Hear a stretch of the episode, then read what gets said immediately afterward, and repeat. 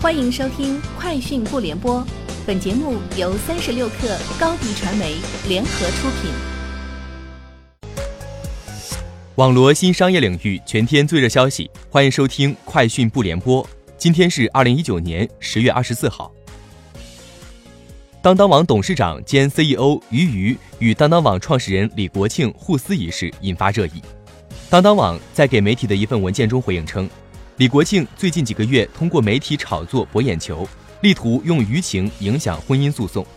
当当网表示，李国庆扭曲事实，在节目里把几个戏剧冲突放在一起，不是简单的搞混了时间，是铺垫傻白甜李国庆被阴谋的桥段，其目的是力图用舆情影响婚姻诉讼。十月二十三号，合肥本源量子计算科技有限责任公司创始人郭国平在接受采访时透露。在各方支持下，争取在二零二零年底推出中国首台自主知识产权的量子计算原型机。它将包含六个比特超导量子芯片，随时随地可以网络访问。郭国平称，IBM 在二零一六年发布了一台五个量子位的机器，希望我们能在二零二零年推出六位的量子计算机，大家能看得见、摸得着。三十六氪获悉，滴滴发布小桔灯计划。保护代驾司机夜间骑行安全。小桔灯计划最新发布的是摇一摇求助安全产品。当司机受伤无法通话时，摇一摇手机即能向平台报备并录音，客服确认危险后通知当地同学进行现场处理。目前，摇一摇求助功能正在重庆、济南、青岛等二十一个城市试点，待成熟之后将进一步推广使用。在二零一九年可持续发展论坛上。阿里巴巴集团董事局主席兼首席执行官张勇表示，经过二十年的发展，阿里巴巴形成了一个与众不同的、非常独特的数字经济生态。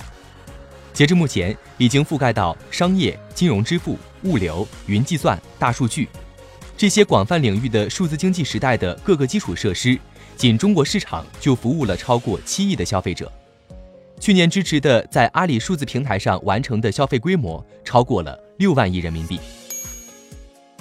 据外媒报道，在特斯拉第三季度财报电话会议上，当一位分析师向特斯拉 CEO 马斯克询问有关电动皮卡的消息时，马斯克表示，他认为这款他现在称之为特斯拉网络卡车的电动皮卡，可能最终会成为特斯拉有史以来最好的产品。谷歌公司研究人员二十三号在英国《自然》杂志发表论文说，已成功演示了量子霸权。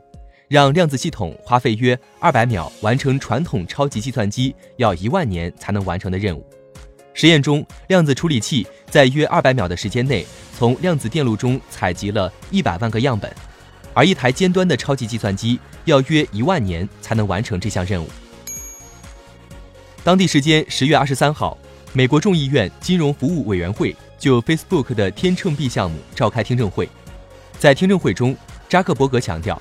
如果美国监管者成功阻止了天秤币，那么将帮助其他国家发展他们的加密货币项目，这才会伤害到美国以及美元的统治地位。扎克伯格说：“当我们在辩论的时候，其他国家正在行动。如果美国不创新，那么我们就可能失去金融领导地位。”以上就是今天节目的全部内容，明天见。欢迎添加 baby 三十六克。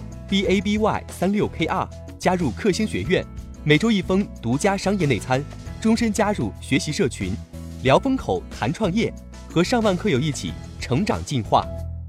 高迪传媒，我们制造影响力。商务合作，请关注新浪微博高迪传媒。